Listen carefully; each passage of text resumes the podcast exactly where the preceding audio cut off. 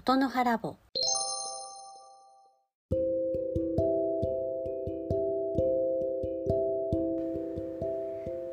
明けましておめでとうございます。ちかこです。2022年初めてのことの葉ラボ始めたいと思います、えー、今日のテーマは言葉の魔法ということを書いたんですけど。まあなんか魔法っていうとねうさんくさいですけど。まあよく言う言霊っていうやつですねでまあ言霊って本当にあると私は信じていますしそういうことの話もしたいっていうことであのこの「ことの葉ラボ」を始めたっていうこともあります。であの時々ちょっと猫のあの雑音が入りますけどどうぞお聞き流しください。えー、っとそうすごいつまらない話なんですけどやっぱりその年末にから年始にかけてまあちょっとやっぱりふと思ったことがあの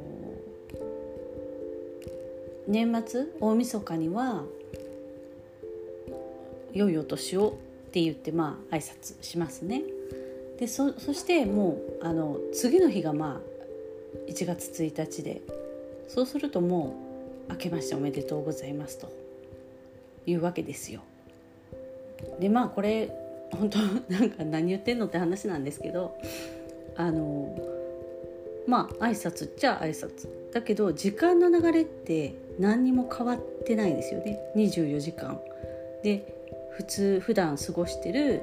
まあ今日から明日に変わるっていう時間と大晦日から新年に変わるっていう時間、まあ、その差は何もないんですけどでもこの挨拶一つでこの時間の流れ方の感じ方が変わるって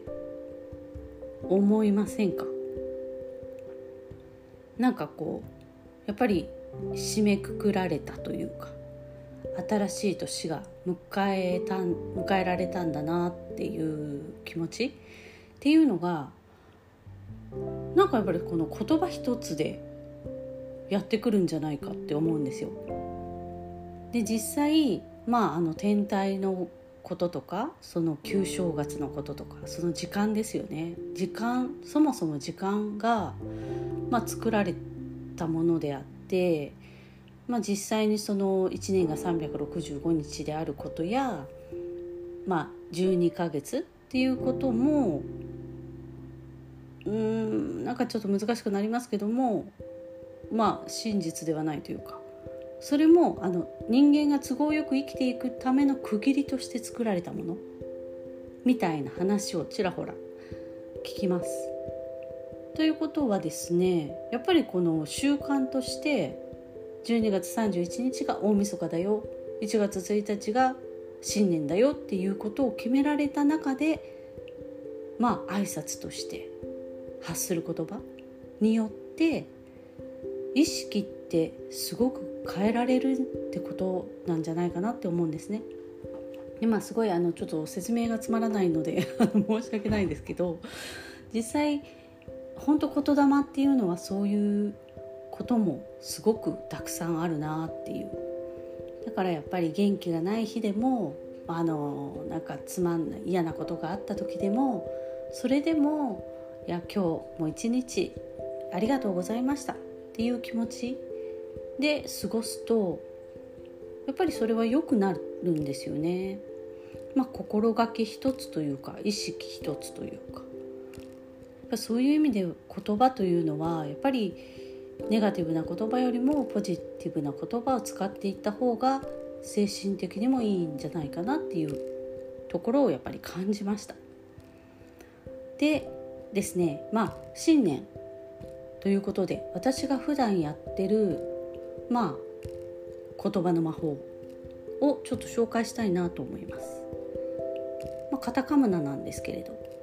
カタカムナのえっ、とね345345種ですかね。を私は割と朝、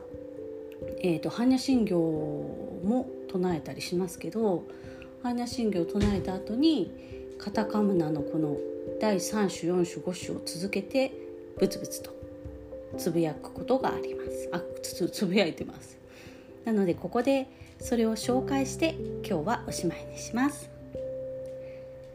ひふみよい回りてめくる胸やこと青のすべしれ形先空にもろけせゆえぬをはえついね本カタカムナまかたまの雨のみなかぬし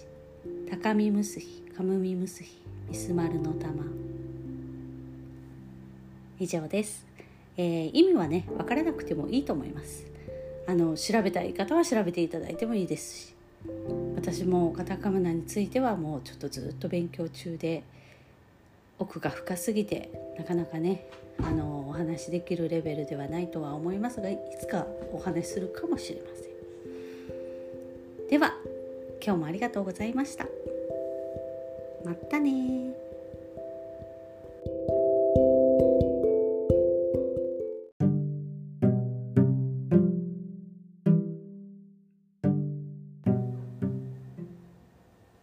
このラジオは何かを伝える時に必要な響きと形。そのつかみどころのない世界を近くの主観で掘り下げる言葉の実験室です。聞いていただきありがとうございます。レターも募集しています。何か気になること聞いてみたいことありましたらどうぞ送ってください。お待ちしてます。ではまた次回。